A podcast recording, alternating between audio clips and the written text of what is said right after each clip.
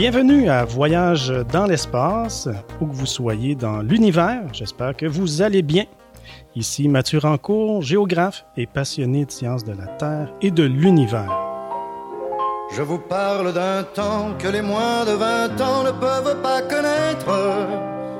Montmartre en ce temps-là, accroché ses lilas jusque sous nos fenêtres et si l'humble garni. Journaliste scientifique, écrivain, euh, il suit l'exploration spatiale depuis bientôt 50 ans. Je suis en compagnie de mon ami, de mon comparse euh, Claude Lafleur. Comment vas-tu? Bonjour monsieur, ça va très bien.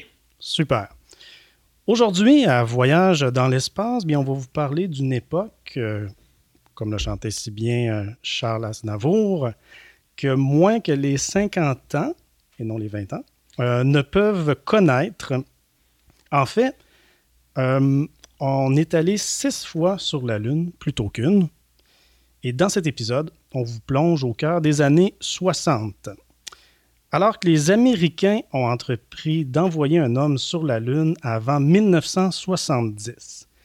Il s'agit bien de la grande aventure d'Apollo. Alors Claude, toi, tu as été un témoin de cette époque, est-ce que je me trompe? C'est ça, exactement. J'ai malheureusement plus de 50 ans et j'ai vraiment vécu l'époque parce qu'en 1969, lorsque Neil Armstrong a marché sur la Lune, moi j'avais 11 ans. Fait que j'ai été rivé à mon écran télé pour le voir marcher sur la Lune. Donc c'est une époque, ce qu'on va parler aujourd'hui, que les moins de 50 ans n'ont pas connu. Je fais partie de ceux qui ont connu cette époque-là. Mm-hmm. Tout a commencé le 25 mai 1961 avec la célèbre déclaration du président Kennedy. I believe that this nation should commit itself to achieving the goal before this decade is out of landing a man on the moon and returning him safely to the earth. No single space project in this period will be more impressive to mankind or more important for the long range exploration of space, and none will be so difficult or expensive to accomplish. Je vous la lis en français. Euh, J'estime que les États-Unis doivent s'engager à faire parvenir un homme sur la Lune et à le ramener sain et sauf sur Terre avant la fin de la décennie. Aucun autre projet spatial n'est plus ambitieux et plus important pour l'avenir de l'exploration de l'espace.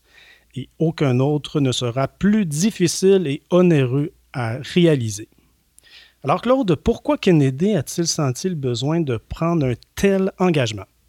Le 25 mai 1961, lorsque Kennedy prononce ces paroles-là, il faut se souvenir qu'on est en pleine course de l'espace. En fait, depuis trois ans et demi, depuis octobre 1957, les Soviétiques réussissent exploit après exploit exploit. Ils ont évidemment lancé le premier satellite, Sputnik, le 4 octobre 1957. Ensuite, ils ont lancé un deuxième satellite un mois plus tard avec un chien à bord, Laika. Euh, donc, la première fois qu'on lance un être vivant dans l'espace. Ensuite, ils ont été les premiers à se rendre à la Lune avec des sondes automatiques. C'est-à-dire que dans un premier temps, ils ont envoyé une sonde qui a frôlé la Lune. C'était la première fois qu'on faisait ce genre d'opération-là en janvier 59. Ils ont lancé une deuxième sonde quelques mois plus tard qui est allée percuter la Lune. Donc, première fois qu'un objet de fabrication humaine atteint un autre astre la Terre. Et le mois suivant, ils ont envoyé une sonde qui est allée photographier la face cachée de la Lune. Donc, régulièrement, les Soviétiques réussissent des exploits que les Américains réussissent jamais à faire. Et un mois et demi avant la fameuse déclaration de John F. Kennedy, les Soviétiques ont lancé le premier homme dans l'espace, Yuri Gagarin, qui a fait un tour de la Terre en une heure et demie. Donc, après trois ans et demi de course où les Américains sont toujours deuxièmes, euh, Kennedy perd patience et dit il faut faut faire quelque chose. suite à la mission de Gargarine, il a réuni un comité d'experts et a dit qu'est-ce qu'on peut faire pour enfin battre les Soviétiques. Il faut trouver moyen parce que c'est dans une course et on est toujours deuxième. À l'origine, ce que les experts avaient imaginé comme plan, c'est qu'on construirait une station spatiale en orbite autour de la Terre. Station spatiale qui servirait de tremplin pour s'élancer vers la Lune et les autres planètes. Mais euh, Kennedy, lui, voulait aller plus vite et euh, les experts ont dit ben écoute, si on lance comme objectif d'envoyer un homme sur la Lune avant la fin de la décennie, avant 1970, on a des chances de battre les Russes parce que comme ça va prendre à peu près huit ans et demi, entre-temps, on a peut-être le temps de, les rejoindre et de les dépasser. Donc, Kennedy a décidé de viser la Lune parce que c'est un objectif où il pensait pouvoir dominer les Russes. Mais là, ce faisant, ben, on amorçait vraiment une super grande course parce qu'on savait que les Russes aussi s'intéressaient à aller sur la Lune. Mhm. Donc, à ce moment-là, lequel des deux va arriver sur la Lune, sachant que ça prend à peu près huit ans pour y parvenir? Ben justement, il s'écoule huit ans entre le moment où Kennedy lance son défi, en mai 1961, et les premiers pas sur la Lune de Neil Armstrong. Euh, qu'est-ce qu'on a eu à faire et qu'est-ce qu'on a eu à apprendre durant tout ce temps pour y parvenir? Il faut dire que le gouffre, au moment où Kennedy lance son défi, est immense. Tout ce qu'on a à connaître. Pour vous situer un peu, bon, Yuri avait passé une heure et demie dans l'espace et quelques semaines plus tard, les Américains avaient lancé leur propre astronaute, Arlen Shepard, qui lui est allé à la frontière de l'espace. C'est-à-dire que dans une cabine Mercury, il est monté à 186 km d'altitude pour retomber en mer 15 minutes plus tard. Il a passé quelques minutes en apesanteur. Ça veut dire qu'au moment où Kennedy lance son défi, tout ce qu'on sait, c'est que un homme a réussi à survivre pendant à peu près une heure et demie dans l'espace, un, un Américain quelques minutes, mais est-ce qu'il va être capable de, est-ce qu'un être humain va être capable de vivre dans l'espace pendant quelques jours, le temps de se rendre sur la Lune? Est-ce qu'il va être capable de manger? Est-ce qu'il va être capable de dormir? Est-ce qu'il va être capable de faire des travaux? Est-ce qu'on va pouvoir se rendre jusqu'à la Lune? Est-ce qu'on a toutes, Ben, est-ce qu'on a les compétences, etc.? Donc, tout était à apprendre Mhm. au moment où Kennedy lance son défi. J'ai euh, sept items, sept euh, items sous forme de questions que tu as pris le soin de par- préparer pour nous. Je vais y aller euh, un à la fois. Donc, première- premier questionnement qu'on avait là, à cette époque et qu'on a dû résoudre, est-ce que l'homme, l'organisme humain, là, le corps humain, est-ce qu'il est en mesure de vivre et travailler dans l'espace? On se posait la question à, C'est à- ça. à l'époque. Ça peut paraître étonnant aujourd'hui lorsqu'on sait qu'il y a des astronautes qui passent euh, six mois dans l'espace. Il y en a même qui ont passé jusqu'à une année. Mais à l'époque, on ne savait même pas comment réagirait l'organisme humain. Par exemple, le mécanisme de digestion. Si vous mettez quelque chose dans votre bouche, que ce soit un liquide ou une- de la nourriture, est-ce qu'il va descendre normalement dans- le long du système digestif? Est-ce qu'il va être digéré par l'estomac et les restants sortir par l'autre bout? Qu'est-ce qui arrive de la respiration? Qu'est-ce qui arrive de la circulation sanguine? OK? On ne sait même pas si l'organisme. On sait que l'organisme humain peut vivre euh, quelques. peut-être une heure, une heure et demie en apesanteur, mais pas plus que ça. Donc, il va falloir apprendre, dans un premier temps, comment réagit l'organisme humain si vous le mettez dans l'espace pendant plusieurs jours. Autre petit inconvénient auquel on redoutait beaucoup, les radiations. On sait que quand on est sur Terre, l'atmosphère et le champ magnétique nous protègent des radiations cosmiques, mais ce n'est plus le cas dans l'espace.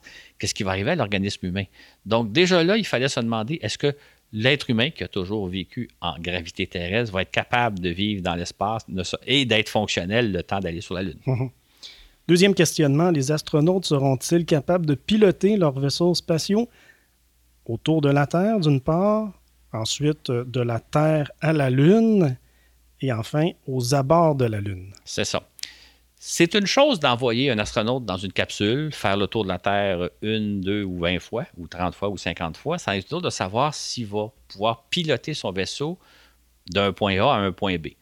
Pour vous donner une petite image, on pourrait dire c'est une chose de piloter, de conduire une automobile. OK, la plupart des gens savent conduire une automobile.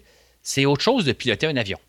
Hein, il y a pas, c'est- ça, ça prend des capacités qui ne sont pas données à tout le monde. Donc, il y a un métier très particulier qu'on appelle pilote d'avion, mais ce n'est pas à la portée de tout le monde Effectivement. du moment qu'on va dans l'espace, c'est un autre apprentissage. C'est pas comme conduire une automobile, c'est pas comme piloter un avion, c'est autre chose. Donc, il a fallu apprendre à savoir comment on fait pour piloter un vaisseau spatial, non, entre autres, pour pouvoir se promener d'une orbite à l'autre si vous voulez monter d'orbite ou descendre d'orbite, éventuellement pour pouvoir vous élancer jusqu'à la Lune, donc il faut piloter le vaisseau, et éventuellement, une fois rendu en orbite autour de la Lune, ben, manœuvrer autour de la Lune pour parvenir à son site d'atterrissage. Donc, il fallait apprendre non seulement est-ce que l'organisme humain peut vivre en apesanteur, mais est-ce qu'on peut même manœuvrer en l'espace?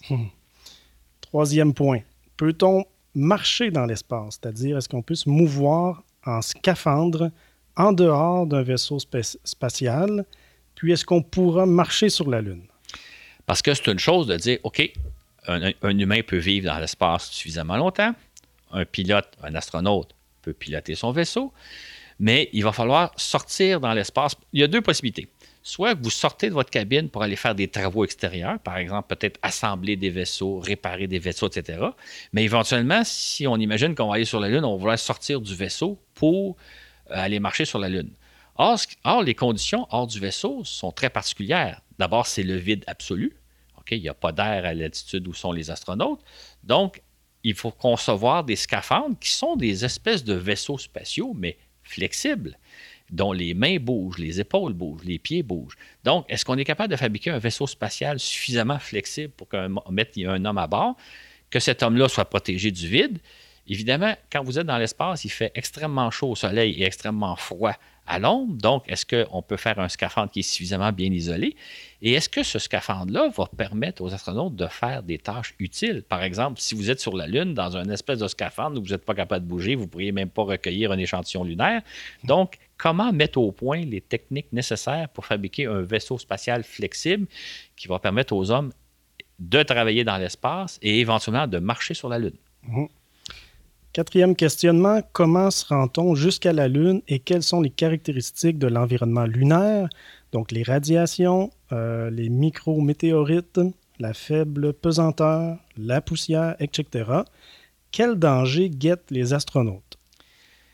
Pour faire toujours l'analogie entre conduire une automobile, piloter un avion, euh, évidemment, il ne s'agit pas juste de conduire l'automobile, il faut savoir se rendre d'un point A à B, donc apprendre à, c'est une chose de conduire une automobile dans un stationnement. quand les gens commencent à apprendre à conduire une automobile, c'en est une autre de dire je prends la route, je m'en vais par exemple jusqu'à Québec ou je m'en vais dans une ville voisine. C'en est une autre d'apprendre à piloter un avion et de dire OK, je, m'envole de Montréal pour me rendre à Paris. Là, vous n'avez pas, des, vous pas une route à suivre. C'est une troisième chose d'apprendre comment on se pilote dans l'espace. Comment, par exemple, si vous êtes en orbite terrestre, vous avez à rejoindre un autre vaisseau qui a déjà été lancé donc, comment naviguer pour se rendre jusqu'à l'autre vaisseau? Une fois que vous êtes prêt à vous élancer de la Terre, comment prendre la bonne direction de la Lune? Comment faire en sorte que vous allez arriver jusqu'à la Lune? Euh, aujourd'hui, on peut prendre ça pour acquis puisqu'on le fait, mais à l'époque, c'était est-ce qu'on peut naviguer dans l'espace? C'est quoi les balises pour se repérer? Un pilote d'avion a ses propres balises, un automobile a les siennes. C'est quoi les balises spatiales? Donc, il a fallu mettre au point les techniques nécessaires. Et une fois que vous êtes rendu à la Lune, Là vous allez, vous placer en orbite autour d'un autre astre, qui n'est pas la Terre, qui est la Lune, comment naviguer autour de la Lune, comment vous repérer autour de la Lune, comment faire en sorte que si vous êtes à un certain endroit en orbite lunaire, comment faire en sorte de parvenir exactement au point d'atterrissage que vous avez prévu? Toutes des notions euh, qui étaient très abstraites en 1961 et qu'il a fallu développer. Mhm. Cinquième questionnement. À quoi ressemble le sol lunaire? Est-ce qu'il pourra, donc l'astronaute, euh, en fait, le sol, est-ce qu'il pourra supporter le poids d'un module lunaire ou même le poids d'un astronaute? Est-ce que les astronautes risquent d'être engloutis par une sorte de sable mouvant? Ça, on l'a vraiment pensé, hein, même jusqu'à la fin. Absolument. C'était une grande inquiétude. En fait, on pouvait se demander de quoi est faite la Lune. Bon, on sait qu'elle n'est pas faite en fromage, ça c'était déjà un bon Mais est-ce que le sol lunaire, il est solide? Est-ce que c'est simplement un sol rocheux peut-être recouvert un peu de poussière, ou au contraire, un sol recouvert de, dizaines de mètres de poussière. On a longtemps craint que peut-être que le module lunaire arriverait à la surface, se poserait sur la surface, mais il y a tellement épais de sable qu'il va s'enfoncer dans le sable. Et même si le module lunaire, lui, réussit à se poser, est-ce qu'un astronaute peut marcher sur la Lune? Parce que lui, il marche sur ses pieds, donc la surface des pieds est assez petite. Est-ce qu'il va, au bedon, il va s'engloutir dans le sol? Fait ça a été un grand questionnement de savoir à quoi on a affaire quand on va sur le sol lunaire? Est-ce qu'on a affaire à un sol solide ou un sol beaucoup trop poussiéreux pour pouvoir y marcher? Et sans vouloir vendre euh, la mèche tout de suite, mais c'est quand on a envoyé des premières sondes automatiques qui se sont posées sur la Lune qu'on a réalisé que la Lune, finalement, c'est un sol assez rigide, euh, un peu poussiéreux, mais on parle de quelques centimètres de, poussière et non pas des, des, mètres et des mètres et des mètres. Donc, on s'est rendu compte que le sol était assez solide pour pouvoir supporter à la fois le poids d'un module lunaire et le poids d'un homme. Mais en 1961, on se pose la question. Mhm. sixième questionnement. Quels moyens techniques devait-on maîtriser pour parvenir jusqu'à la Lune? Exactement. Quel genre de vaisseau doit-on concevoir? Quel genre de système pour naviguer dans l'espace? Quel genre de euh, système d'arrimage? Est-ce que on lance un vaisseau d'un seul coup? Euh, on pourrait prendre le scénario Tintin. Là. Tintin s'est envolé à partir d'une fusée qui est allée se poser d'un seul bloc sur la Lune puis qui est revenu sur Terre. Mhm. Ou bien donc, c'était plutôt la technique des fameux modules. Je pense que tout le monde a un petit peu une idée du programme Apollo où on lance la fusée par étage et finalement, il y a une toute petite capsule qui, au bout de la course, revient sur Terre. Donc, il y avait toutes les techniques à, mettre au point, en plus des connaissances à acquérir. Et tout ça, je rajoute une parenthèse, pas en des choses un peu plus faciles, un peu plus difficiles, c'est que tout ça s'est développé en parallèle. On n'attend pas de connaître les connaissances d'une chose pour développer le système avant. On essaie de tout développer en apprenant au fur et à mesure ce qu'on a besoin de savoir, en espérant qu'on ne prend pas des mauvaises décisions au départ. Donc, il y a tout un paquet de technologies qui ont dû être développées pour aller jusqu'à la Lune. Et un dernier, septième point à souligner, sera-t-on en mesure de faire voler une gigantesque fusée? C'est ça. Tout compte fait, lorsqu'on a fait les calculs comme il faut, on s'est rendu compte que pour aller sur la Lune, ça prenait une fusée gigantesque, à peu près 100 fois plus grosse que les fusées qu'on possédait à l'époque. Si on compare la fusée qui a lancé Alan Shepard, je disais au début de l'émission, qui est montée à 186 km d'altitude avant de retomber dans l'océan, et la fusée lunaire, ben, la fusée lunaire est à peu près 100 fois plus grosse. Et pour vous imaginer, la fusée Saturne V, c'est haut comme un, un édifice de 36 étages. Je ne sais pas si vous imaginez c'est quoi un édifice de 36 étages. Je ne sais pas dans quelle ville vous habitez, mais essayez de repérer, s'il y en a un dans votre coin, un édifice d'une bonne trentaine d'étages et regardez-le attentivement et dites-vous, ça, c'est la hauteur d'une fusée lunaire. Moi, quand j'étais jeune, je, savais que une Saturne 5 était de la hauteur d'un édifice de 36 étages, mais c'est quand dans ma vie, un peu plus tard, j'ai vu un édifice d'une bonne trentaine d'étages, je me suis dit, oh là là, oh c'est de cette hauteur-là. Donc, est-ce qu'on serait capable de concevoir la fusée suffisante permettant d'envoyer des astronautes sur la Lune? Pendant que tu tousses. Euh, bref. Euh, donc, pratiquement tout restait à faire au moment de Kennedy, au moment que Kennedy lance le défi en mai 1961. Tout cela, c'est, on le sait aujourd'hui, ça s'est fait en à peine huit ans. C'est quand même incroyable, même prodigieux, lorsqu'on y songe là, de nos jours. Hein. Absolument. Pour les gens qui restent dans la région de Montréal, vous, avez entendu parler du fameux pont Champlain qu'on est en train de construire. Pour ceux qui sont moins au courant, le pont Champlain, c'est un pont qui c'est un des ponts qui relie la rive sud de Montréal avec la, partie de Longueuil. Et en 2010, on s'est rendu compte que ce pont-là était en train de tomber, qu'il ne résisterait pas encore beaucoup très longtemps. On a, donc on a donc entrepris de construire un pont et ça a demandé au moins huit ans parce qu'à l'heure où on fait notre balado, il n'est pas encore terminé. on est à peu près à 8-9 mois de l'échéancier. Mais c'est pour te dire qu'aujourd'hui, ça, nous prend huit ans construire un pont. Et les Américains, dans les années 60, ils ont eu le temps, eux autres, de partir d'à peu près zéro connaissance et de se rendre jusqu'à la Lune en huit ans. Mm. Aujourd'hui, si on devait refaire la même chose. Imaginons qu'on ne sait rien de la Lune. On n'en sait pas plus aujourd'hui qu'on en savait en 1961. On ne peut pas imaginer la façon dont le CC fonctionne qu'en huit ans, on réussirait. Ça prendrait 20, 30 ans, ou je ne sais pas trop, il y aurait des comités d'études et d'analyse et des consultations publiques, etc. Alors qu'à l'époque, le président Kennedy prend sa décision d'envoyer un homme sur la Lune avant la fin de la décennie et les Américains ont réussi. Autre détail amusant, mm-hmm. on s'est demandé combien ça coûterait. Hein, mm-hmm. c'est le défi Kennedy, combien coûterait? Au départ, la NASA a dit écoutez, ça va coûter quelque chose comme entre 20 et 40 milliards de dollars de l'époque. Mhm. Or, ça a coûté 21 milliards. Donc, oh. dans les budgets. Respecter le budget. Et non seulement respecter le budget, mais on aurait pu penser qu'entre 20 et 40, bon, ça va une trentaine de milliards peut-être. Mhm. Non, non. ça a été le coût le moins cher, entre dans l'échelle le moins cher, le 21 milliards. Et ça, si on parle de dollars des années 60, pour avoir une idée aujourd'hui, multiplié par 6. Donc, on parle de l'ordre, c'est comme si aujourd'hui, ça nous coûtait à peu près 120 milliards. Ben Mais c'est comme si le président, c'est comme si aujourd'hui, on disait Ah, tel projet, il va coûter entre 120 et 250 milliards de dollars, on ne sait pas trop. Puis à la fin du, projet, bon, on l'a réalisé dans les coûts, c'est-à-dire à à peu près 120 milliards. c'est quand même une performance remarquable. Tout à fait. Donc, on sait aujourd'hui que Neil Armstrong et Buzz Aldrin ont marché euh, sur la Lune le 20 juillet 1969. Il y avait un troisième hein, équipier, euh, Michael Collins, qui n'a euh, pas débarqué, lui, sur la Lune. non, parce qu'il y avait une capsule qui tournait en orbite autour de la Lune et il y avait un module lunaire qui partait de la capsule qui allait se poser sur la Lune, qui revenait rejoindre la capsule où il y avait Collins et ensuite le trio revenait vers la Terre. Donc c'est vrai qu'on parle souvent d'Armstrong et Aldrin, mais il y a un troisième compère qui était Collins qui lui était en orbite autour de la Lune en attendant que ses copains fassent leur expédition sur la Lune. Est-ce que tu peux nous parler de cette journée, ma foi, historique? C'est ça. Là, je vais faire un peu mon, grand-père qui raconte euh, ses histoires de guerre. Moi, comme j'ai dit au début de l'émission, j'avais 11 ans lorsque les astronautes ont posé sur la Lune et je me souviens très, très bien de cette journée-là. Je vais vous donner juste quelques détails. Euh, c'était un dimanche et la marche sur la Lune devait avoir lieu vers 11 heures le soir. C'est tard pour un enfant d'11 ans, mais j'avais eu la permission de mes parents de me coucher tard, un peu comme à Noël. Donc, on a veillé devant la TV pour attendre de voir Neil Armstrong descendre l'échelle et marcher sur la Lune. Mais un peu plus tôt dans la journée, les astronautes se sont posés sur la Lune vers 16 heures l'après-midi. Je me souviens comme enfant d'avoir été déçu.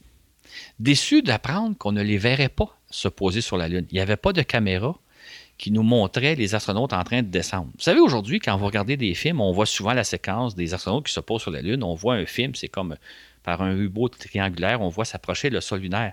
Ça, c'est une caméra qui était placée à bord, mais qui ne diffusait pas l'image. Mhm. Nous, ce qu'on avait, c'est qu'on regardait l'écran télé. Il y avait une vieille barbe blanche qui nous racontait un peu ce qui se passait au fur et à mesure, d'après les conversations radio qu'on avait, mais on n'avait pas d'image.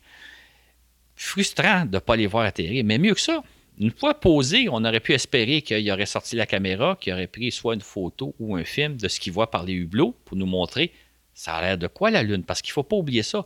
On rêvait depuis des décennies de voir ça a l'air de quoi la Lune, c'est quoi d'être à la surface de la Lune? Ben là, tout ce qu'on a, suite à l'atterrissage d'Armstrong et Aldrin, c'est une description radio de qu'est-ce qu'a de l'air le sol lunaire, un sol désertique. J'ai pas besoin de vous le décrire parce que vous avez tous en tête des images. Mhm. Mais ce 21 juillet-là, on n'a pas d'image. On n'a pas d'image non plus des astronautes en train de se préparer, en train de s'habiller. Les premières images qu'on a vues, c'est quand la caméra extérieure se déploie et on voit Armstrong descendre d'escalier, ce que je pense que l'échelle, ce que tout le monde a pu voir. Ouais. Mais quand on y repense, là, aujourd'hui, si on retournait sur la Lune, ou le jour qu'on va retourner sur la Lune, ça va être très différent parce que là, on va avoir des caméras qui vont nous transmettre en direct ce qui se passe à bord du module lunaire, ce que les astronautes voient par les hublots, et on n'aura pas juste des descriptions, on va le voir. En HD, Mais à hein. l'époque, en HD, exactement, presque en trois dimensions comme ça, il était. le son Mais à être, euh, l'époque, là, moi, j'étais un petit garçon là, qui regarde la télé. Il se passe essentiellement rien à l'écran télé. On a des descriptions assez techniques. Euh, si vous avez déjà entendu des conversations radio avec les autres, souvent, on ne comprend pas très, très bien ce dont ils parlent. Ouais. Euh, c'est technique et c'est souvent, le son n'est pas très bon. Fait que c'était très frustrant et je me souviens que à l'origine, la- euh, Armstrong devait sortir vers à peu près 10h15, 10h30. Et ils ont eu un petit problème technique, c'est que au départ, ils sont dans une cabine qui est pressurisée, qui a de l'air comme on, on est nous ici. Et là, ils doivent faire le vide. Ils ont mis leur scaphandre. Ils doivent faire le vide de l'air pour que la cabine soit aussi vide que l'extérieur sur la Lune. Et ils ne réussissent pas à faire le vide. Il y a toujours un peu d'air dans la cabine. Fait qu'ils sont jamais capables d'arriver à pression zéro pour pouvoir ouvrir les coutilles. mhm. Et là, donc, il est 10h15, ils ne sont pas sortis et on ne voit pas ce qui se passe parce qu'il n'y a pas de caméra. Il est 10h30, on attend. Il est 11h moins quart, on attend et on se demande quand est-ce qu'ils vont sortir. Et finalement, ils ont réussi à faire le vide et à descendre l'escalier, à descendre l'échelle. Et là, on a eu nos premières images qui sont évidemment, sou- souvenez-vous, pas des photos qu'on a vues par après, là, mais les images elles-mêmes qui sont très floues. On ouais. à peine si on voit. Fait que quand on y pense aujourd'hui avec nos technologies modernes, là, c'était une autre époque. Ah, c'est sûr, c'est sûr. Mais tout le monde qui ont, qui ont assisté à cet euh, événement-là s'en souviennent, c'est certain. Absolument. Où qui était, qu'est-ce qu'il faisait. Absolument. Ça, c'est. je- D'ailleurs, quand j'en parle à des gens plus ou moins de ma génération, euh, les gens me demandent pas comment tu as vécu l'événement. On dit Ah, moi, je me souviens, j'étais à tel, tel endroit, ouais. etc. Les gens veulent raconter ce qu'eux ont vécu. Ah, c'est sûr. Donc, après Apollo 11, entre novembre euh, 1969 et décembre 1972, il y a eu cinq autres euh, débarquements. Donc, d'Apollo 12 à Apollo 17. Apollo 13, peut-être, euh, on y reviendra à un moment donné, ne s'est pas rendu sur la Lune. Exact. Donc, euh, Claude, pourquoi on, est allé- on y est allé? Pourquoi on est allé sur la Lune et qu'est-ce qu'on a accompli? C'est ça. Il faut, il faut juste se rappeler, parce que je pense qu'il y a beaucoup de gens qui, évidemment, tout le monde connaît la mission Apollo, mais il y a beaucoup de gens qui pensent qu'on est allé à peu près une fois sur la Lune. Mhm. Or, en réalité, on est allé six fois. En fait, il y a 12 hommes qui ont marché sur la Lune, qui ont réalisé 14, qui ont passé en tout et pour tout dans leur module lunaire à peu près 12 jours et demi sur la Lune. Durant ces 12 jours, jours et demi-là, ils sont sortis 14 fois, les, les, les six équipages de deux hommes chacun sont sortis 14 fois. Ils ont exploré les environs. Ils ont couvert à peu près une surface de 90 km autour de leur module lunaire. Mais ça, c'est le total des- de l'exploration sur la Lune. Ce n'est pas chaque mission, c'est les six missions ensemble. Cumulatif. Ils ont rapporté environ 400 kilos de roches lunaires, ont pris des milliers de photos. C'est les photos que vous avez probablement tous en tête des astronautes sur la Lune. Et ils ont euh, installé un certain nombre d'instruments scientifiques. C'est à la fois beaucoup et peu. Parce que si, on y pense, si on faisait ça à l'échelle de la Terre, imaginez que des extraterrestres viennent sur Terre en explorant six régions pendant une douzaine de jours. Et six régions-là sont toutes sur la face visible de la Lune, à peu près au niveau de l'équateur. Disons, pour faire un, équivalent terrestre, c'est comme si des, des, extraterrestres venaient explorer, par exemple, six régions d'Amérique centrale et du Nord, ou même d'Amérique du Nord pour simplifier. Mhm. Donc, il y a un, bref séjour au Mexique, un bref séjour en Floride, un bref séjour euh, dans les prairies, un bref séjour, à, disons, à Montréal, etc. Mais en tout et pour tout, ils ont passé 12 jours sur la Lune. Et c'est tout ce qu'on sait de la Lune. Le reste, on ne l'a pas exploré. Donc, on en a fait six missions. On a exploré un tout, une petite parcelle de la Lune. Et il reste encore tout à découvrir, mais ça, ce sera probablement l'objet d'une autre émission. Ah oui, le, sujet est vaste. Absolument. Hum, peux-tu nous dire, Claude, à quoi peut ressembler cet étrange, cet environnement étrange? C'est ça qu'on imagine mal. On voit, euh, en fait, petite anecdote, quand Neil Armstrong et Aldrin se sont posés sur la Lune, euh, après qu'ils ont été posés correctement, tout est en sécurité, ils ont regardé par le hublot et là, les gens de Houston ont demandé Et puis, ça a l'air de quoi la Lune Et Armstrong dit Ça a l'air d'un beau désert. On a l'impression que c'est un désert, qu'on pourrait ouvrir la porte, sortir en maillot. Mhm. Évidemment, on est sur la Lune. Sur la Lune, il n'y a pas d'atmosphère. OK? Ça veut dire que c'est le vide. De l'autre côté du hublot, du module lunaire, c'est le vide. Les écarts de température sont impressionnants.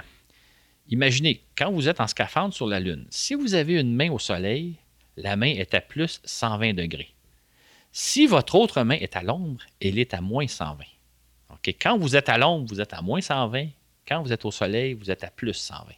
Et ça, les astronautes l'ont très, très bien senti. C'est-à-dire que, par exemple, des fois, ils allaient travailler euh, à l'ombre du module lunaire. C'est pas long qu'ils avaient froid. Ah oui, hein? Ils ressortaient de l'ombre parce qu'il fait froid à l'ombre. Mais imaginez, tantôt, je parlais du, scaphandre, qui est comme un vaisseau spatial flexible. Il fallait que le scaphandre soit à, la fois capable de vous protéger du plus 120 degrés Celsius et à la fois vous protéger du moins 120 degrés Celsius. Donc, vous êtes dans un, un environnement totalement différent de ce qu'on peut imaginer sur Terre, ne serait-ce que parce que vous êtes dans le vide et vous avez des écarts de température. Autre petite caractéristique, bon, je n'apprendrai rien à tout le monde en disant qu'il n'y a pas d'atmosphère sur la Lune, ça a des effets amusants. Mhm. Sur Terre, quand vous regardez, plus un objet est loin, plus il est un peu embrouillé. Euh, une maison qui est à un ou deux kilomètres, mettons vous êtes sur la route, une maison qui est à un, ou deux kilomètres, on ne s'en rend pas nécessairement compte parce qu'on est habitué, mais elle, va être beaucoup plus floue qu'une maison qui est juste à côté. Sur la Lune, il n'y a pas de différence. Un objet qui est à un kilomètre de vous ou qui est à 100, à 100 mètres de vous, vous ne verrez pas de différence. Pour les astronautes, ça a été extrêmement difficile de se repérer, de voir les distances. Euh, je vois un rocher un peu plus loin. Est-ce qu'il est juste quelques dizaines de mètres devant moi ou il est à un ou deux kilomètres? Mhm. Donc, les distances ne paraissent pas. Évidemment, l'autre problème, ils sont dans un désert. Il n'y a aucun repère, il n'y a pas d'arbres, il n'y a pas de forêt, il n'y a pas de lac, il n'y a pas rien, c'est du sable. Qui fait qu'entre autres, un des problèmes auxquels ils ont eu à, confronter, c'est que il fallait, dans les premières missions, il ne fallait pas qu'ils s'éloignent plus loin du module lunaire euh, pour pas qu'ils perdent de vue. Il fallait rester à distance du module lunaire pour pouvoir revenir parce qu'il n'y a, pas de poteau de signalisation pour dire vous êtes ici. Ou il y a pas à l'époque, il n'y avait pas de euh, Google Maps et compagnie. Plus tard, ils ont pu s'éloigner un peu plus loin avec euh, une, une, Jeep. Mais encore là, il fallait qu'ils restent à des distances pas trop longues pour pouvoir revenir et se repérer. Donc, tout le fait de se déplacer sur la Lune, c'était beaucoup plus complexe qu'on peut l'imaginer sur Terre, ne serait-ce parce que vous percevez mal la notion des distances. Et si vous perdez euh, de vue, mettons, le module lunaire, ben, vous n'avez pas vraiment de repère pour vous retrouver.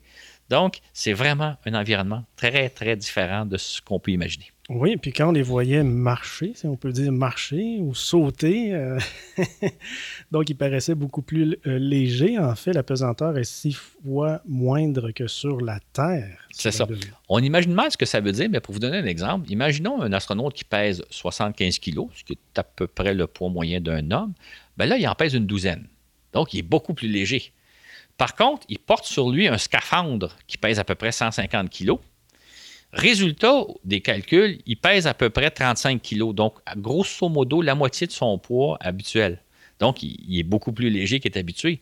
Par contre, il est, engoncé dans un gros scaphandre. Fait un, peu comme quand on voit des jeunes enfants jouer dans la neige, ils ont souvent des grosses bottes puis un, gros saut d'hiver. Euh, ils sont un peu penauds, hein, ils ne sont pas en mesure de bouger. Euh, c'est un peu comme ça, les astronautes. Fait comme ils étaient en gravité lunaire, donc un sixième, ils, ont trouvé comme moyen pour se déplacer, non pas de marcher comme on le ferait nous-mêmes dans la neige, mais de sauter, de faire des petits sauts, ce qu'on appelait la marche à la kangourou. La meilleure façon de se déplacer sur la Lune, c'est que vous vous donnez un petit air d'aller pour sauter euh, quelques dizaines de centimètres dans le sol, retomber, et donc vous y allez en galopant comme, comme jour. Maintenant, il faut faire attention parce que si vous pesez six fois moins, vous avez quand même la même masse, c'est-à-dire que l'astronaute de 75 kg plus son scaphandre de, 60, de 150 kg, ça fait 225 kg. Au moment où vous les freinez, vous avez une masse à freiner. Mhm. Un peu comme une automobile qui arrête, la masse est là.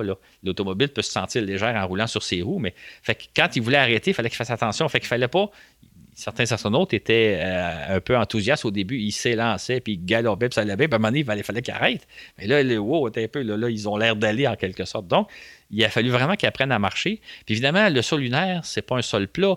Il y a des cratères, il y a des rochers. Donc, quand vous faites des petits sauts, il faut exactement regarder où, vous allez penser atterrir, parce que si vous atterrissez sur une roche, vous pouvez perdre d'équilibre et tomber.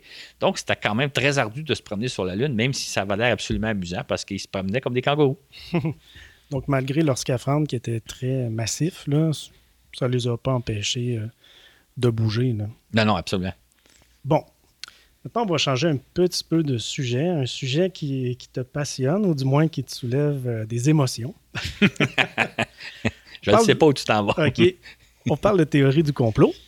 Donc, il y en existe plusieurs en hein, théorie du complot. Euh, les reptiliens, ça se pourrait qu'Elvis Presley ne serait pas décédé. le 11 septembre, il y, en a qui croient que les avions n'ont jamais percuté euh, les deux tours. Alors, je ne sais pas comment ça puisse faire, mais il y en a qui pensent ça. Il y en a qui pensent que la Terre est plate.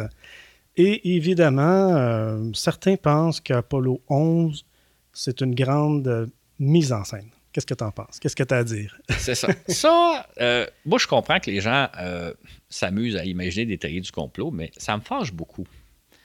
Pour vous donner une idée un peu du contexte, moi, c'est comme si, imaginez qu'on est dans 20 ou 30 ans, puis que les gens de l'époque vous disent, euh, vous savez, là, la station spatiale internationale, ça a tout été du cinéma. Ça n'a jamais existé. Les gens vous diraient, les, les, Marc Garneau, les Julie Payette, les Chris Hadfield, les Guy La Liberté de ce monde qui disent qu'ils sont allés passer euh, quelques semaines ou quelques mois dans la station spatiale, c'est tout, des menteurs, c'est un complot, ça n'a jamais existé. Euh, même chose pour les centaines d'astronautes euh, russes, euh, américains, français, européens et autres, japonais qui sont allés dans la station. Non, non, tous ces gens-là font partie d'un complot qui n'a jamais existé. La station spatiale, tout ça, ça a été tourné en studio. Tout le monde le sait, c'est bien connu. Moi, c'est comme ça que je ressens quand on me dit oui, mais Apollo 11 ne sont jamais allés sur la Lune.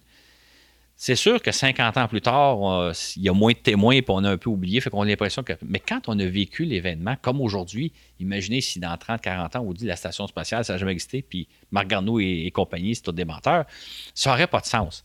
Moi, c'est un peu ça. Pour avoir suivi le programme au quotidien, je sais que ça n'a pas d'allure. Mais les gens disent oui, mais peut-être que c'est pas vrai on va en parler, je pense, un peu plus en détail, mais juste pour vous situer, imaginez si un jour on vous disait que la station spatiale n'a jamais existé, mhm. ben vous diriez, vous diriez peut-être même pas le goût d'en parler. Est-ce que tu sens qu'il enlève un peu euh, ton rêve, qu'ils veulent un petit peu de voler ton rêve que, tu as eu, que ben, tu as vécu? C'est pas voler, c'est comme j'aimerais croire que Donald Trump n'est pas le président des États-Unis. Mhm.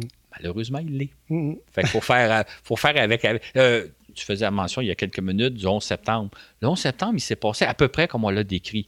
Quelqu'un dit non, non, ça n'a pas existé, les taux ne sont pas tombés. Ou non, non, la, réalité est à peu près ce qu'on sait et non pas d'essayer d'imaginer que le monde n'est pas ce qu'on voudrait qu'il soit, mais ce qu'on voudrait qu'il soit. Mhm. Euh, comme de dire, j'aimerais ça que ce ne soit pas Donald Trump, le président des États-Unis. Et oui, c'est ah, lui. Exactement, c'est vrai. Euh, OK. Euh, donc, moi, je te crois, mais il y a quand même des gens qui ont des doutes. Absolument. Euh, par exemple, un détail qui frappe euh, un peu tout le monde, euh, c'est pourquoi on ne voit pas d'étoiles sur les photos des astronautes sur la Lune? C'est ça. La réponse courte, c'est justement parce qu'on est sur la Lune. je vais donner un peu plus de détails quand même. C'est que l'erreur que font souvent les conspirationnistes, c'est d'imaginer la réalité telle qu'on la connaît sans penser qu'il peut y avoir d'autres façons de voir les choses. Par exemple, sur la Lune, Quand vous voyez des photos d'astronautes, vous allez constater qu'on est en plein jour parce qu'ils sont photographiés au soleil, on voit leur ombre sur le sol. Ils sont donc en plein jour, mais curieusement, le ciel est noir. Le ciel est noir parce qu'il n'y a pas d'atmosphère? Mais ils sont en plein jour. Est-ce qu'en plein jour sur Terre, on voit les étoiles dans le ciel? Non. À cause du soleil. Pas à cause du fait que le ciel est bleu mais plutôt à cause de l'éclat du soleil. Sur la Lune, c'est la même chose. Vous êtes en plein jour, vous avez l'éclat du soleil, qui est même encore plus fort sur la Lune que sur Terre parce qu'il n'y a pas d'atmosphère pour le filtrer. Donc, vous ne voyez pas les, étoiles le jour sur la Lune pour la même raison qu'on ne voit pas les étoiles le jour sur Terre. Tout simplement parce qu'il fait soleil. Si les astronautes avaient été sur la Lune, et juste un détail, mm-hmm. Euh, je pense que tout le monde sait que sur la Lune, la période d'éclairage de, jour dure 14 jours terrestres et la période de nuit dure 14 nuits. Oui, une journée, une journée c'est 28 jours. Exactement. Ce qui fait que jamais il y a eu d'astronautes qui ont été sur la Lune durant la nuit. Ils ont été, les six équipages qui se sont posés, ils ont été pendant les fameux 14 jours où il fait soleil. Donc, il n'y a jamais eu d'astronautes qui ont été sur la Lune le soir ou la nuit pour pouvoir photographier les étoiles. Ils étaient en plein jour. Tout simplement. Quand vous, si vous, avez des doutes sur tout ce que je raconte, puis que vous pensez qu'il y a un complot, puis tout ça, moi, je vous dis, si vous lisez des, documents conspirationnistes qui tendent à prouver que les astronautes d'Apollon ne sont jamais allés sur la Lune, si l'auteur donne comme exemple, la preuve, c'est qu'on ne voit jamais d'étoiles euh, sur les photos parce que ça a été filmé en studio, considérer que c'est un ignorant parce qu'il n'a pas réalisé que les autres étaient là tout simplement en plein jour. Et en plein jour sur la Lune, c'est comment en plein jour? Ça? Fait que les experts, des fois, qui se prétendent et qui disent oui, mais une des preuves, parce qu'ils vont sortir plusieurs autres. Là. Mhm. Mais si vous avez un expert qui vous dit oui, la preuve, c'est qu'on ne voit pas d'étoiles sur les photos, considérez que c'est un ignorant parce que l'explication est tout simplement celle-ci. OK, bien parlons-en des autres détails qui clochent. Euh, on parle aussi de l'anomalie de l'éclairage sur certaines photos le fameux drapeau américain qui semble flotter au vent, alors qu'il n'y a pas de vent sur la Lune, et autres euh, détails comme ça invraisemblables qu'on a constatés. Qu'est-ce que tu en dis de tout ça? C'est ça. Ben, voyez-vous, on pourrait discuter en long et en large de différentes raisons techniques. Je vais donner deux petits exemples très brefs. Les anomalies sur les photos, OK? Vous scrutez les milliers de photos qui ont été prises sur la Lune et là, vous dites, oui, mais tel jeu d'ombre n'a pas de sens. Euh, il y a un petit détail qui cloche ici. Je me suis entretenu un jour, il y a peut-être une quinzaine d'années, avec un conspirationniste français qui m'est arrivé avec des photos comme ça. Je lui ai demandé de faire un exercice. J'ai dit, prends un magazine photo, euh, Paris Match, National Geographic, n'importe quoi, examine une à une toutes les photos. Vérifie si tu ne verras pas des anomalies. Pourtant, c'est des photos qui ne sont pas truquées. C'est des photos de. On voit des baleines, puis on voit des pays, on voit toutes sortes de choses. Là, Ce que je veux dire là-dessus, c'est que si vous examinez un certain nombre de photos, un nombre suffisamment grand de photos non retouchées, vous allez trouver des choses qui clochent.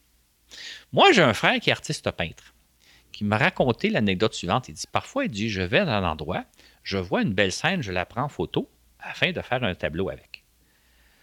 Quand je viens pour faire le tableau, je regarde comme il faut les ombres et je vois qu'il y a des choses qui clochent.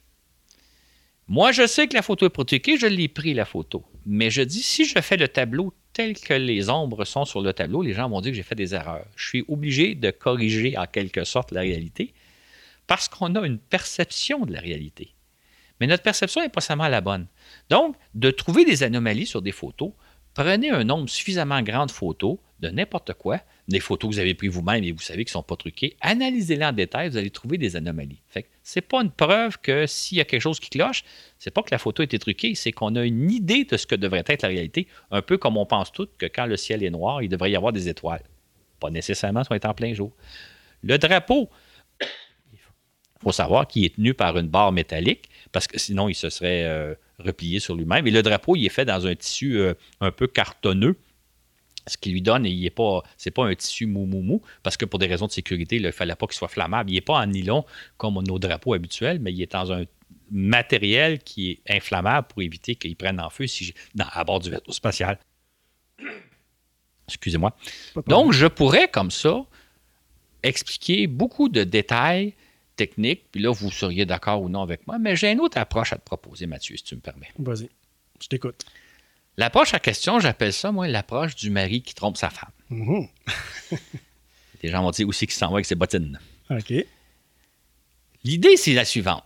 Quand vous comptez un mensonge, il arrive souvent que vous devez en compter un deuxième pour abrier le premier, puis éventuellement un troisième pour abrier le deuxième, et etc. Dans le cas des conspirationnistes, c'est exactement ça qu'on observe. Par exemple, on sait que les astronautes, euh, bon, les conspirationnistes vont nous dire les trois astronautes ne sont jamais allés dans l'espace, toute la mission Apollo 11 a été tournée en studio. Ça, c'est une des théories, parce qu'il y en a plusieurs. Petit problème. Le 16 juillet 1969, il y a comme un million de personnes qui étaient présentes à Cap Canaveral, puis à Cap Kennedy à l'époque, qui les ont vus s'envoler. OK, ils sont donc, ils ont vus monter à bord de la fusée, s'envoler. Et non seulement il y a un million de personnes, mais il y a des millions de personnes à la télé qui les ont vus s'envoler, dont moi. Je suis un des témoins.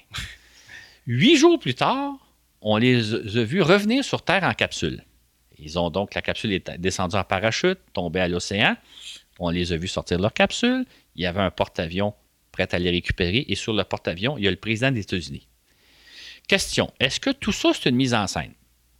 Certains conspirationnistes vont dire non, non, non. Ils se sont vraiment envolés, tels qu'on les a vus le 16 juillet, pour revenir sur Terre huit jours plus tard, mais ils sont restés en orbite terrestre. OK. Mais là, s'ils sont restés en orbite terrestre, quand on les voit marcher sur la Lune euh, le 20 juillet, est-ce qu'ils sont en studio quelque part dans un studio du Nevada ou ils sont en orbite terrestre? tu vois un peu. Fait que là, certains vont dire non, non, ils sont restés sur Terre, tout ça c'est du cinéma, mais qu'est-ce qu'on fait des décollages? Euh, évidemment, on a déplacé un porte-avions sur lequel le président des États-Unis s'est rendu accueillir les astronautes, tout ça, c'est de la mise en scène. Mais d'autres vont dire non, non, ça c'est vrai, mais ils ne sont pas allés sur la Lune, ils sont restés en orbite lunaire. Vous voyez un peu le mari qui essaie de rétablir la réalité. Oh non, mais je n'étais pas là, mais je à telle place. Oui, oui. OK, fait qu'on pourrait continuer comme ça. Euh, l'autre chose, euh, autre détail par exemple, c'est que pendant les huit jours, on a vu les astronautes flotter dans, quand, quand ils faisaient la route de la Terre à la Lune et de la Lune à la Terre, on les voyait flotter dans leur capsule. Euh, ils nous ont montré ce que c'est être à bord d'Apollo 11. Ils nous ont montré. Fait est-ce qu'ils étaient en studio où ils étaient en orbite autour de la Terre?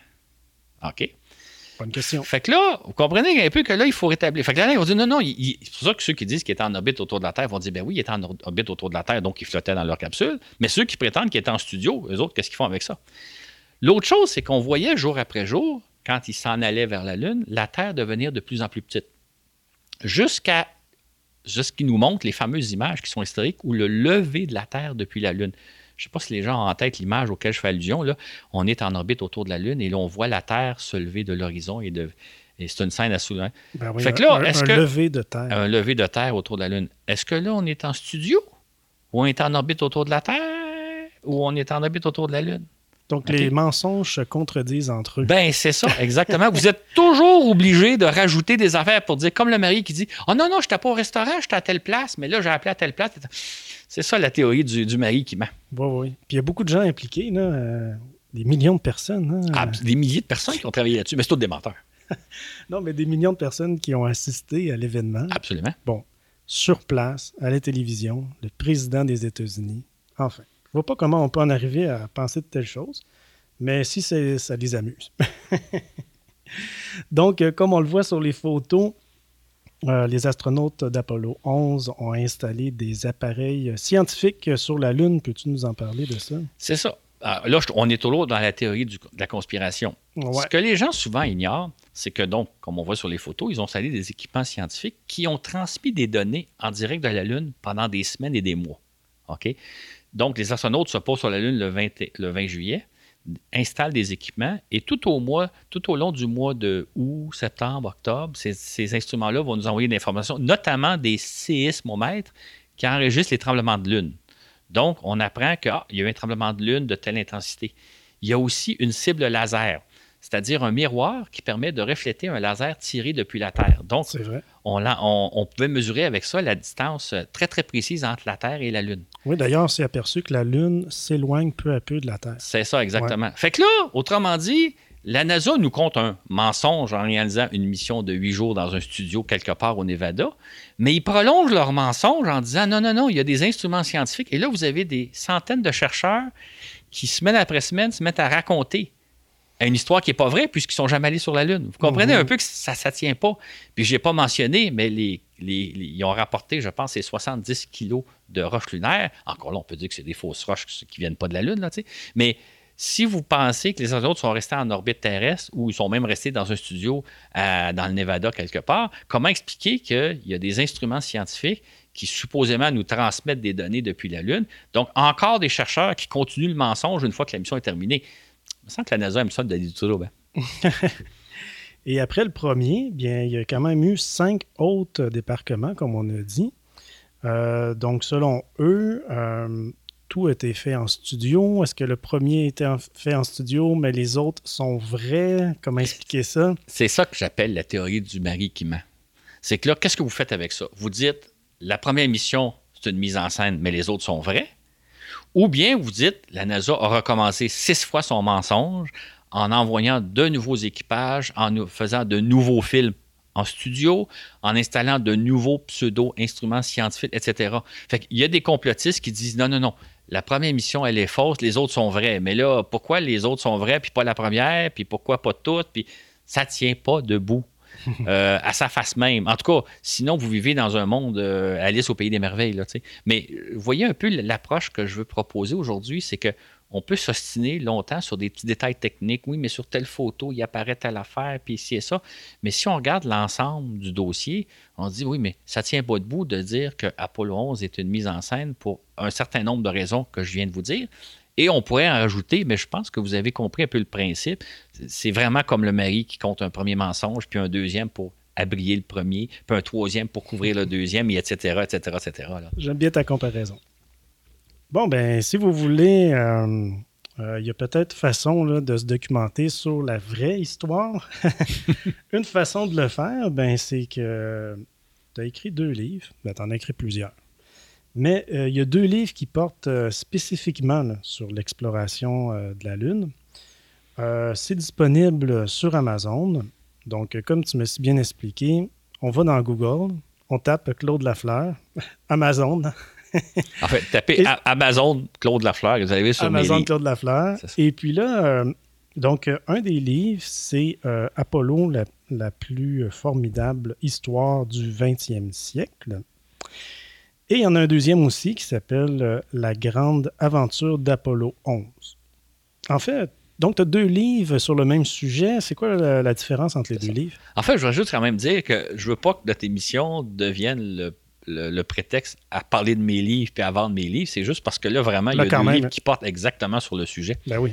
Le premier, la plus formidable aventure, quand je vous disais un peu plus tôt que si dans 30 ans, on nous disait la station spatiale, ça n'a jamais existé, c'est tout des menteurs, quand on vit le programme au jour le jour, qu'on voit l'ampleur de ce que c'était la station spatiale, de ce que c'est quand on a vu euh, Julie Payette, Marc Garneau et compagnie, on peut difficilement euh, croire ce genre de théorie-là. Ce que je raconte dans Apollo, la plus formidable aventure du 20e siècle, c'est justement un peu ce qu'on a fait dans l'émission à partir du moment où, où John F. Kennedy lance son défi le 20 mai 1961, euh, le 25 mai plutôt, et tout ce qui s'est passé durant les huit ans. Donc, vous allez voir l'ampleur de ce que ça a nécessité. Vous allez comprendre que c'est une aventure absolument formidable. Parce que tantôt, on a juste fait un survol. Mhm. Mais je vous le raconte dans un livre. Et une autre trame a- dont on n'a pas parlé, mais sur laquelle on reviendra un jour, c'est non seulement les Américains visent à aller sur la Lune avant la fin de la décennie, mais les Soviétiques aussi. Il y a donc une immense course, une course absolument extraordinaire qui s'est passée entre les Américains et les Soviétiques. Et à l'époque, on ne savait pas trop trop ce que faisaient les Soviétiques. Ouais. On l'a appris depuis. Fait que dans le livre, je raconte l'histoire de ce qui s'est vraiment passé dans les années 60, entre, 1900 entre 1961 et 69. Et ça donne vraiment, et c'est juste parce que la matière est là, un récit absolument extraordinaire où on voit une course folle et on voit le défi technologique qui a dû être rencontré à la fois par les Américains et les Soviétiques. C'est vraiment une histoire à l'emporte-pièce. D'ailleurs, les, les gens qui ont lu le livre me disent toujours, on est, quand on commence à lire ton livre, on est incapable d'arrêter tellement on est pris dans l'histoire. Ça donne une histoire fabuleuse. Et ça a été beaucoup plus serré qu'on qu'on peut penser. Absolument. cette course-là. Et La Grande Aventure d'Apollo 11, ça, c'était le, bon, Ça, le deuxième. c'est ça. Ça, ça c'est le. C'est un livre que j'ai écrit il y a une dizaine d'années. Euh, ouais, il y a une bonne douzaine d'années maintenant. C'est mon best-seller. OK. je raconte, en fait, pour situer l'événement, imaginez-vous que vous êtes un des astronautes d'Apollo 11, vous êtes le quatrième membre de l'équipage. Au début du livre, vous embarquez dans la capsule avec Armstrong, Aldrin et Collins. On ferme les coutiers, on allume les moteurs fusées et on part vers la Lune. Je raconte donc l'histoire des astronautes d'Apollo 11 comme si on était un des passagers et on est aux côtés des astronautes et on voit non seulement ce qu'ils ont fait, mais ce qu'ils ont pensé. On voit leurs craintes, leurs espoirs, les difficultés auxquelles ils ont été confrontés. Vous allez vraiment, vraiment faire le voyage avec eux. Et encore là, c'est une aventure palpitante parce qu'il n'y a pas de temps mort. Il y a vraiment de dire, OK, si vous aviez été à bord, voici ce que vous aviez vécu. J'ai écrit ce livre-là, dans le fond, en me disant, si on avait été à bord d'un, mettons, des vaisseaux de Christophe Colomb, qui découvre l'Amérique 500 ans plus tôt, qu'est-ce que ça aurait été? Fait d'ailleurs, le sous-titre du livre, c'est La grande aventure d'Apollo 11, le quatrième passager. Quatrième passager, c'est pas Aliens, c'est vous. Donc, pour toi, là, depuis 1969, euh, ça s'est jamais terminé, hein, cette histoire-là? Ah non, non, c'est une histoire. euh, le premier livre, je l'appelle La plus formidable histoire du 20e siècle. C'est, je pense, c'est ce qu'on va retenir du 20e siècle. C'est l'époque où on est allé sur la Lune. Et c'est une histoire absolument fantastique qui n'a pas fini d'être écrite. D'ailleurs, euh, je veux faire une suite parce que si j'ai raconté jusqu'à Apollo 11, il falloir que je raconte qu'est-ce qu'on a fait ensuite sur la Lune, les fameuses cinq autres missions, qu'est-ce qu'on a appris, etc. C'est vraiment une histoire et c'est à la fois des livres de vulgarisation scientifique, mais c'est aussi des romans. Et euh, ceux qui vont lire mon livre vont constater, je mets beaucoup de références de petit, euh, petit 1, petit 2, petit 3, parce que ce que je vous raconte, c'est vrai. Mais on peut douter de dire, ben oui, est-ce que l'auteur invente ça? L'auteur a une bonne imagination. Non, j'invente rien. Tout est répertorié, tout est documenté, juste pour dire au lecteur, c'est pas important les ressources, les sources, c'est juste pour vous dire, écoutez, je l'invente pas, là. C'est vrai, là.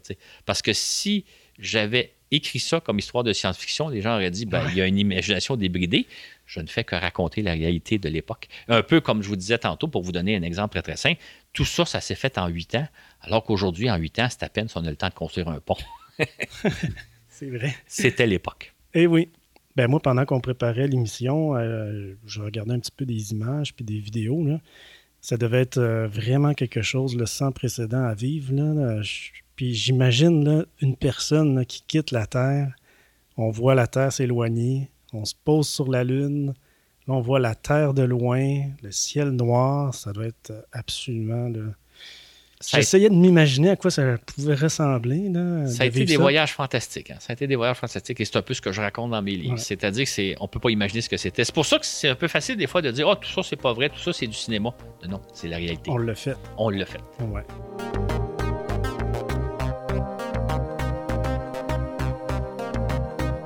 C'est ce qui met fin à cette émission. Euh, si vous voulez nous communiquer avec nous, eh bien vous pouvez aller sur notre page Facebook Voyage dans l'espace. Hum, il y a plusieurs personnes donc qui ont écouté notre premier balado d'il y a deux semaines.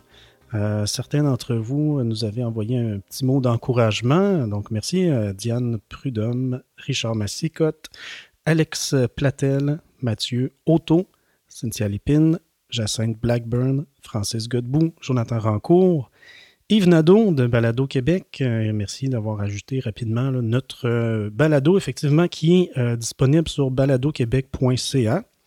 Merci Maxime Duclos, avec qui je fais Parlons Balado. Si vous voulez m'écouter sur un autre balado, mais vous allez écouter Parlons Balado. Il y a aussi Matt, prof du web, le créateur de podcast L'Eclectic Show. En fait, lui, c'est ça. C'est Matt, le prof du web, qui fait L'Eclectic Show. Il a partagé notre et commenté notre euh, premier balado. Euh, merci aussi Jean-Seb Hamel du podcast Épicure. Et aussi merci à Didier euh, Lutti qui nous a fait euh, un beau message d'en- d'encouragement sur notre page Facebook. Il nous a donné 5 étoiles.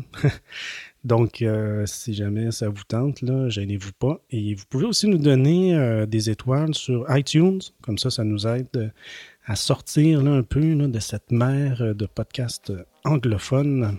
On est un peu noyé là-dedans là, quand on fait du, du balado au Québec ou, ou dans la francophonie. Sur ce, où que vous soyez dans l'univers, on vous dit à la prochaine pour un autre voyage dans l'espace.